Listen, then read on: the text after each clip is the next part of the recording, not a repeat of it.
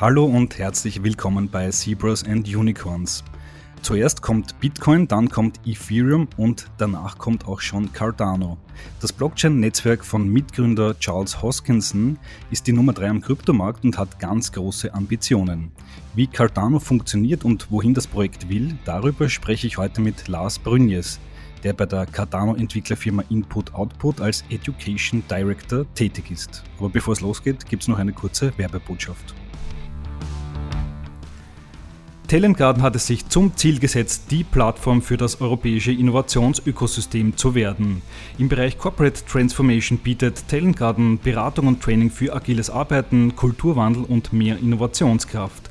Schaut auf www.talentgarden.com vorbei und transformiert das digitale Mindset eures Teams für mehr Erfolg am Markt. So, und jetzt begrüße ich recht herzlich Lars Brünjes von Input Output, der wichtigsten Entwicklerfirma von Cardano im Podcast. Hallo Lars. Hallo Jakob, vielen Dank für die Einladung. Ja, freut mich, dass du dich heute aus Berlin zuschaltest, äh, mehr oder weniger live vom großen Cardano Summit, der unter anderem auch in Berlin stattfindet. Ähm, bevor wir ins Detail gehen, ähm, fangen wir vielleicht mal ganz am Anfang an. Wie beschreibst du eigentlich jenen Leuten Cardano, die vielleicht schon mal was von Bitcoin gehört haben, aber sonst mit Blockchains und Kryptoassets wenig am Hut haben? Was erzählst du denen über Cardano?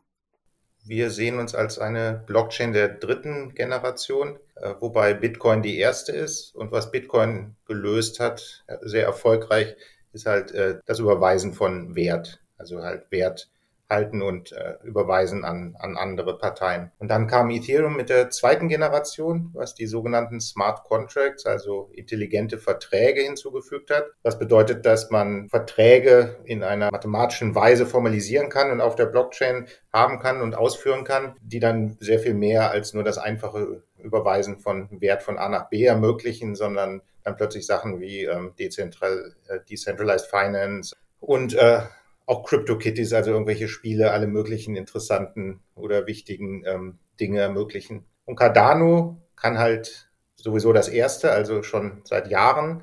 Jetzt seit wenigen Wochen haben wir auch Smart Contracts, wo wir sehr stolz drauf sind. Das war der sogenannte Alonso Hardfork. Und ähm, wir sehen uns aber halt als eine Weiterentwicklung von Ethereum. Also das Besondere bei Cardano ist unter anderem unser genereller Ansatz, dass wir sehr stark auf Forschung und Wissenschaft setzen. Also wir schreiben nicht einfach irgendwelche White Papers, ähm, sondern arbeiten halt mit Universitäten, haben sogenannte Peer-Reviewed ähm, Veröffentlichungen, also folgen dem üblichen Prozess, der in der Wissenschaft gang und gäbe ist, wie halt Qualität von wissenschaftlicher Forschung sichergestellt wird. Also wir veröffentlichen unsere äh, Protokolle und Algorithmen auf Konferenzen oder in einschlägigen Publikationen. Und nur dann, wenn sozusagen die wissenschaftliche Seite geklärt ist, kommen unsere Ingenieure ins Spiel, die das dann implementieren. Also das ist für uns ganz wichtig, dass wir diesen wissenschaftlichen, äh, sehr ähm, sicheren Ansatz verfolgen und erhoffen uns dadurch natürlich, dass irgendwie weniger Fehler passieren oder überhaupt keine Fehler, idealerweise natürlich. Und dass man idealerweise sogar beweisen kann, mathematisch beweisen kann, dass der Code korrekt ist. Und eben alle möglichen Vorteile haben, also mehr Transaktionen, äh, geringere Transaktionsgebühren und so weiter. Und ein groß, ein wichtiger anderer Unterschied von Cardano ist auch, dass es im Gegensatz zu Bitcoin und Ethereum Proof of Stake statt Proof of Work ist, was insbesondere die Konsequenz hat, dass es millionenfach, also viele Zehnerpotenzen energieeffizienter ist. Also wesentlich umweltfreundlicher zum Beispiel. Okay, ja, das sind schon viele Punkte, die wollen wir auch alle äh, der Reihe nach äh, durchsprechen. Ähm, zuerst will ich noch fragen, du hast das auch gerade angesprochen, vor kurzem gab es eben dieses große äh, Alonso-Upgrade. Ähm, davor war Cardano ja vor allem für den ADA-Token bekannt, äh, den konnte man äh, kaufen, verkaufen, traden. Und jetzt gibt's dieses Upgrade. Und äh, auf dem Cardano Summit sind ja auch äh, einige Neuigkeiten bekannt gegeben worden. Ähm, was können denn diese Smart Contracts künftig? Was kann sich da der User davon erwarten? Also obwohl es das Konzept ganz anders ist als bei Ethereum, ist praktisch für den User im Prinzip dasselbe. Also ich meine, man kann, es ist genauso mächtig wie Ethereum was halt alles möglich ist. Und bei Ethereum ist ja, was weiß ich, eine sogenannte Killer-App war ja letztes Jahr Uniswap, also so Decentralized Exchanges, wo man halt ähm, Tokens zum Beispiel gegeneinander tauschen kann in sogenannten Liquidity Pools, wobei halt keine Börse oder irgendeine andere zentrale Institution da ähm, das leitet, sondern es halt völlig dezentral auf der Blockchain abgehandelt wird. Also sowas kann man zum Beispiel auf Cardano jetzt auch machen. Also es gibt viele Beispiele. Ähm, NFTs ähm, auktionieren, also erstmal prägen und dann auch ähm, versteigern oder verkaufen, irgendwelche Marketplaces, Stablecoins, also ähm, sozusagen derivierte Krypto-Assets, die nicht dieser ho hohen Volatilität unterliegen, wie äh, Kryptowährungen das halt oft tun. Lending Pools, also irgendwie ähm, dezentralisiertes äh, Leihen, äh, Bereitstellen von Krediten, also die ganze Bandbreite, die man schon von Ethereum kennt, sind dann jetzt auch auf Cardano möglich, aber halt zu wesentlich geringeren Kosten und mit höherer äh, Sicherheit. Mhm. Und du bist jetzt für die Entwicklerfirma Input Output von Charles Hoskinson tätig. Ähm, was machst du genau in deiner Rolle als Education Director? Was ist da deine Aufgabe? Also Jahre, also die ersten paar Jahre war es hauptsächlich praktisch an Ausbildung von unseren eigenen Ingenieuren gerichtet und auch aus strategischen Gründen. Ähm, also wenn wir, also Cardano ist insbesondere, hat diesen sozialen Anspruch halt irgendwie insbesondere Entwicklungsländern äh, zu helfen, Menschen in Entwicklungsländern zu helfen, die keinen Zugang zu traditionellen äh, Finanzdienstleistungen haben, keine ähm, Bankkonten haben und so. Das, das, interessiert uns besonders, da was aufzubauen. Und ähm, wenn wir halt in solche Länder gehen, dann finden wir immer, dass man das nicht einfach mit deren Händen tun darf, dass man irgendwie erstmal als Geste was, was anbieten sollte. Und unser Ansatz ist meistens ähm, Erziehung, also Kurse anzubieten. Und, und das ist, wo ich ins Spiel gekommen bin. Also wir haben jetzt schon in einigen Ländern, zum Beispiel Barbados, in Äthiopien und äh, nächstes Jahr Ghana, letztes Jahr Mongolei, so zweimonatige Programmierkurse durchgeführt in der Programmiersprache Haskell, die wir benutzen intern. Ist eine sehr ähm, äh, etwas exotischere Sprache, äh, sehr formal, sehr mathematisch, hat äh, viele Vorteile gegenüber traditionellen Sprachen.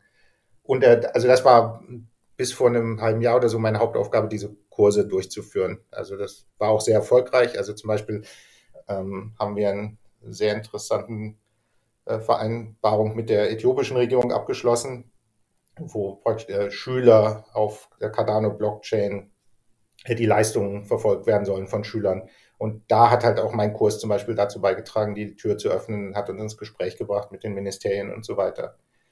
Also das war, wie gesagt, bis vor einem halben Jahr. Natürlich ähm, war das nicht das Einzige. Also wir hatten auch interne Trainings und ich habe auf verschiedensten Konferenzen vorgetragen und irgendwelche Gastvorlesungen gehalten und so. Aber das war sozusagen das Flaggschiff. Aber jetzt mit dem Aufkommen von Alonso seit April oder so war ich fast Tag und Nacht damit beschäftigt, Plutus zu unterrichten. Plutus ist unsere Smart Contract Sprache, also die Sprache, in der man diese intelligenten Verträge formuliert, was in Ethereum normalerweise in Solidity gemacht wird. Wir haben halt eine andere Sprache, die besser auf unsere, auf unsere Blockchain passt. Und die heißt Plutus und die habe ich unterrichtet. Und das war ähm, online. Also ich habe auf also frei verfügbare YouTube-Videos und habe, ich glaube, 3000 Studenten gehabt in, in jetzt zwei Iterationen des Kurses. Also ich habe halt diese, diese Smart Contract Sprache Plutus unterrichtet. Das heißt, im Kern bist du damit äh, beschäftigt, äh, Leute auf dem ganzen Globus davon zu überzeugen, für Cardano zu entwickeln. Ähm, wie würdest du diese Entwickler-Community beschreiben? Wie groß ist die? Äh, wie verstreut ist die? Und wie eng arbeitet die am Ende dann doch zusammen? Also genaue Zahlen weiß ich jetzt leider nicht. Da bin ich fürchte ich, der falsche. Aber sie ist, also ist schon groß und ist auch vor allen Dingen sehr verteilt. Ich meine, ich hatte ja eben kurz erwähnt, die Energieeffizienz wegen Proof of Stake. Und das führt halt auch, also bei Proof of Work ist es ja so, dass man, also bei Bitcoin Mining zum Beispiel, dass ähm, man halt irgendwie billige Energie braucht und dass es deswegen, allein deswegen nur an gewissen geografischen Orten geht, also zum Beispiel in China oder nah am Nordpol oder so.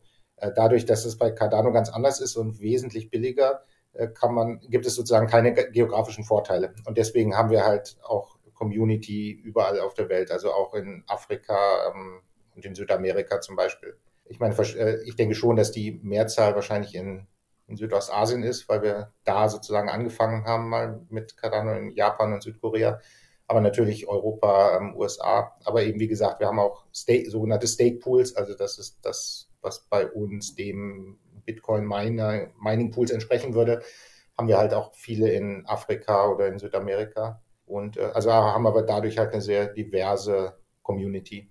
Mhm. Und du hast das jetzt schon mehrmals erwähnt. Ähm, Cardano ist Proof of Stake äh, im Unterschied zu Proof of Work äh, von Bitcoin oder noch Ethereum. Ähm, wie kann man dieses Proof of Stake äh, beschreiben? Wie, wie erklärst du das Leuten, die mit dem vielleicht noch gar nicht in Kontakt gekommen sind? Also ich versuche es mal so zu erklären, dass es sowohl bei Proof of Work als auch bei Proof of Stake quasi in festen, also in regelmäßigen Zeitschritten Lotterien abgehalten werden. Es gibt quasi eine Lotterie und der Gewinner der Lotterie darf den nächsten Block machen und wird dafür entlohnt. Und der Unterschied zwischen Proof of Work und Proof of Stake, wie ich ihn erkläre, ist halt, woraus ein Ticket für diese oder ein Los für diese Lotterie besteht. Bei Proof of Work ist es sozusagen ähm, Rechenleistung. Je mehr Rechenleistung ich habe, desto höhere Chancen habe ich, diese Lotterie zu gewinnen.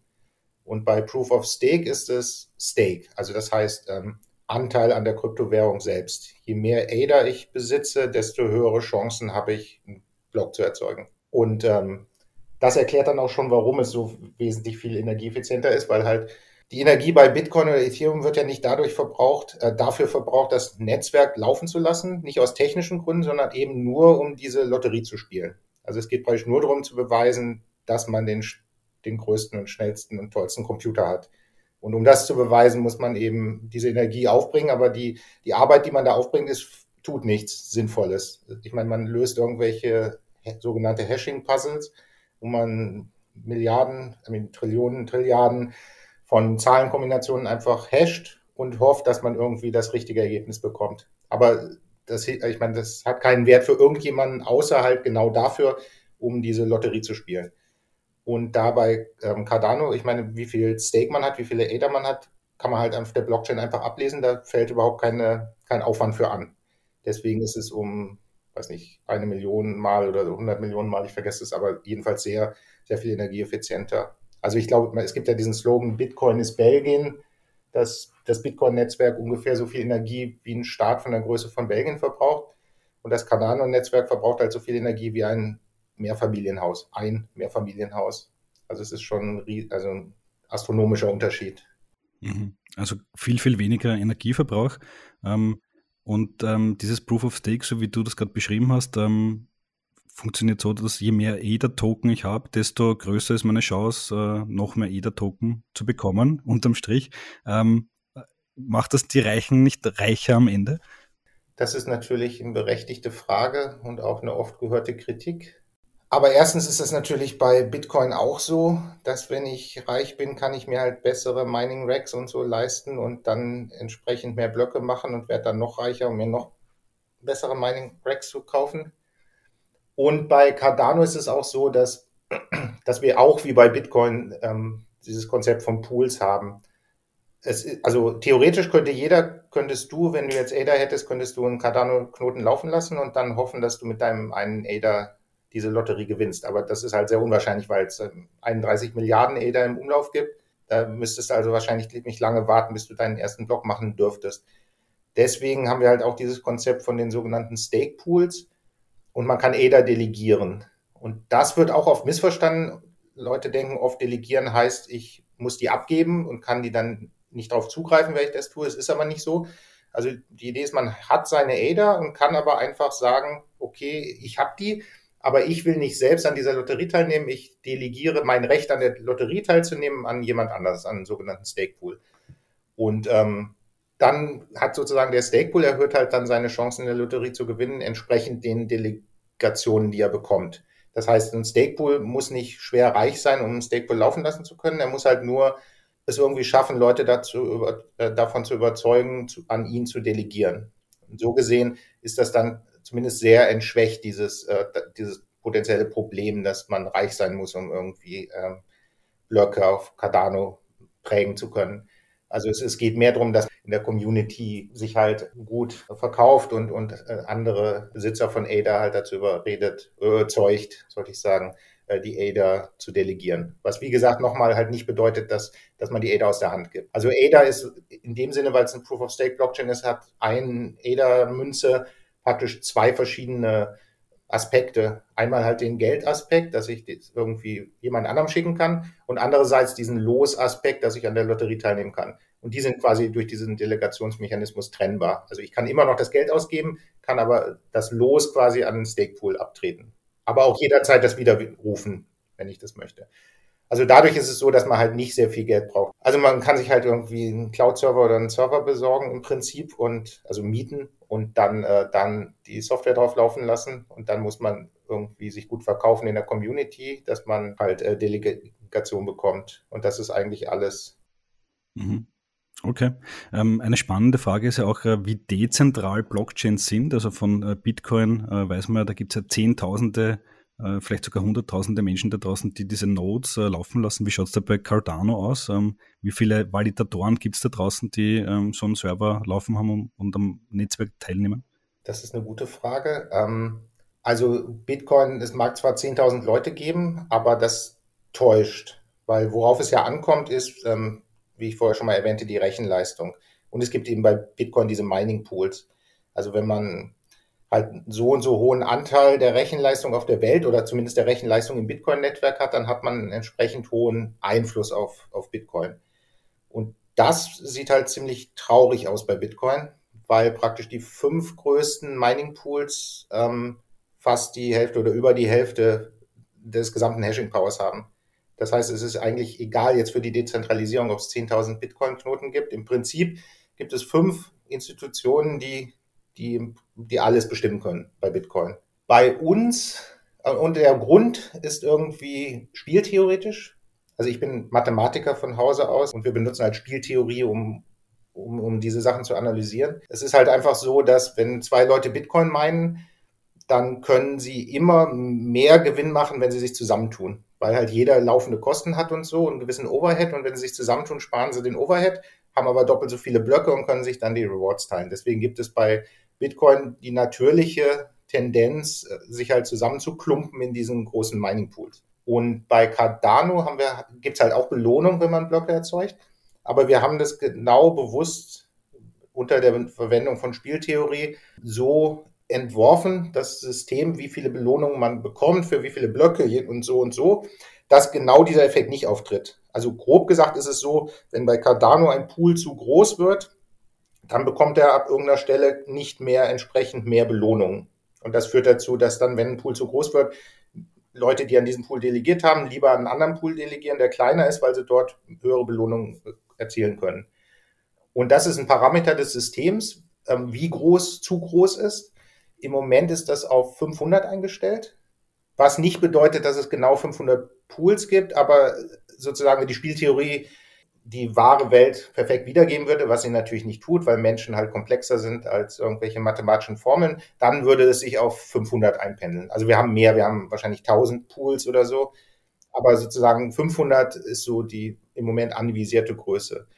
Und wir wollen diesen Parameter aber in Zukunft ändern, wahrscheinlich auf 1000, sodass es dann doppelt so viele gibt.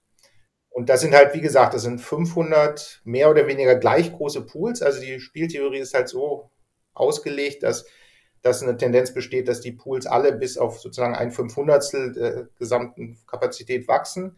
Also wir haben praktisch 500 gleichberechtigte, gleichmächtige Pools im Gegensatz zu halt den fünf Bitcoin-Mining-Pools, die praktisch gesamte Bitcoin beherrschen. Deswegen sagen wir so als Slogan, dass wir 100 mal dezentraler sind als Bitcoin.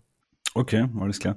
Ähm, du hast jetzt im Gespräch auch äh, mehrmals erwähnt, äh, Ethereum. Ähm, ihr seht euch ja als quasi die Weiterentwicklung von Ethereum und der Charles Hoskinson, der äh, Cardano-Mitgründer, war ja auch eine Zeit lang äh, ganz am Anfang bei Ethereum dabei. Ähm, was hat dich persönlich zu Cardano gebracht? Ähm, ist das dein erstes Blockchain-Projekt oder bist du quasi auch irgendwann mal gewechselt von Ethereum zu Cardano? Ich äh, hatte ja kurz erwähnt, diese Programmierkurse, die ich mache in der Programmiersprache Haskell, und es ist diese Programmiersprache, über die ich zu Cardano gekommen bin. Also es war gar nicht Blockchain oder Krypto. Das ist halt, wie ich schon sagte, eine relativ exotische Sprache, die ich aber schon seit 20 Jahren als Hobby bis vor fünf Jahren oder so betrieben habe. Und dann wurde mir halt bei meiner alten Stelle es irgendwie zu langweilig und dann hatte ich geschaut nach Haskell-Jobs und, und weil eben Input-Output fast die gesamte Software in Haskell schreibt, suchten die Haskell-Entwickler und so bin ich zu Cardano gekommen. Also ich habe nicht den Umweg, Umweg über Ethereum gemacht. Okay. Wie würdest du die Rolle von Input-Output im Cardano-Ökosystem beschreiben? Die ist ja eine schon sehr wesentliche und zentrale aus meiner Wahrnehmung heraus. Ja, es ist halt im Prinzip die, ähm, die Software-Schmiede oder die, ja, die, das Ingenieur, also ja, die Software-Schmiede vielleicht oder die Softwarefirma, die halt die Technologie baut für Cardano. Also ich meine, bisher mehr oder weniger ausschließlich. Natürlich hoffen wir, dass jetzt, ähm, wo Alonso halt da ist und ähm, Smart Contracts und so, dass dann halt mehr und mehr auch die Community irgendwie Tools entwickeln wird und weiter. Und natürlich gibt es auch, gab es auch in der Vergangenheit schon Third Party, also ähm, Dinge für Cardano, die nicht von Input-Output waren. Also irgendwelche Blockchain Explorer, wo man halt im Browser irgendwie sich die Blockchain angucken kann oder Native Tokens. Wir Tokens halt auch schon vor Alonso, vor Plutus, jetzt seit einem knappen halben Jahr, glaube ich. Ähm, und dann gab es halt auch Tools, wo man dann diese Tokens sehen kann und mit NFTs die Bildchen, die dazu assoziiert sind und solche Geschichten. Und Wallets, es gab auch schon, also wir haben unsere eigene Krypto-Wallet, Daedalus, und es gibt Yoroi, aber es gibt auch eine Reihe von anderen, die halt auch von, von unabhängigen Parteien entwickelt worden sind. Aber sozusagen die Kernsoftware, also insbesondere der, der Node, der Knoten, ähm, ist halt von Input-Output entwickelt. Ähm, Im Vergleich zu Ethereum ähm, ist die Marktkapitalisierung von EDA äh, noch deutlich kleiner, äh, aber die Pläne sind ja sehr ambitioniert. Ähm, wovon geht es ihr aus? Wird Cardano vielleicht mal wichtiger als Ethereum sein können? Also ich bin halt Mathematiker, kein Ökonom. Ich halte mich da immer sehr zurück. Aber grundsätzlich sehe ich keinen Grund, warum nicht. Weil ich meine, wir können mindestens dasselbe, aber besser und günstiger.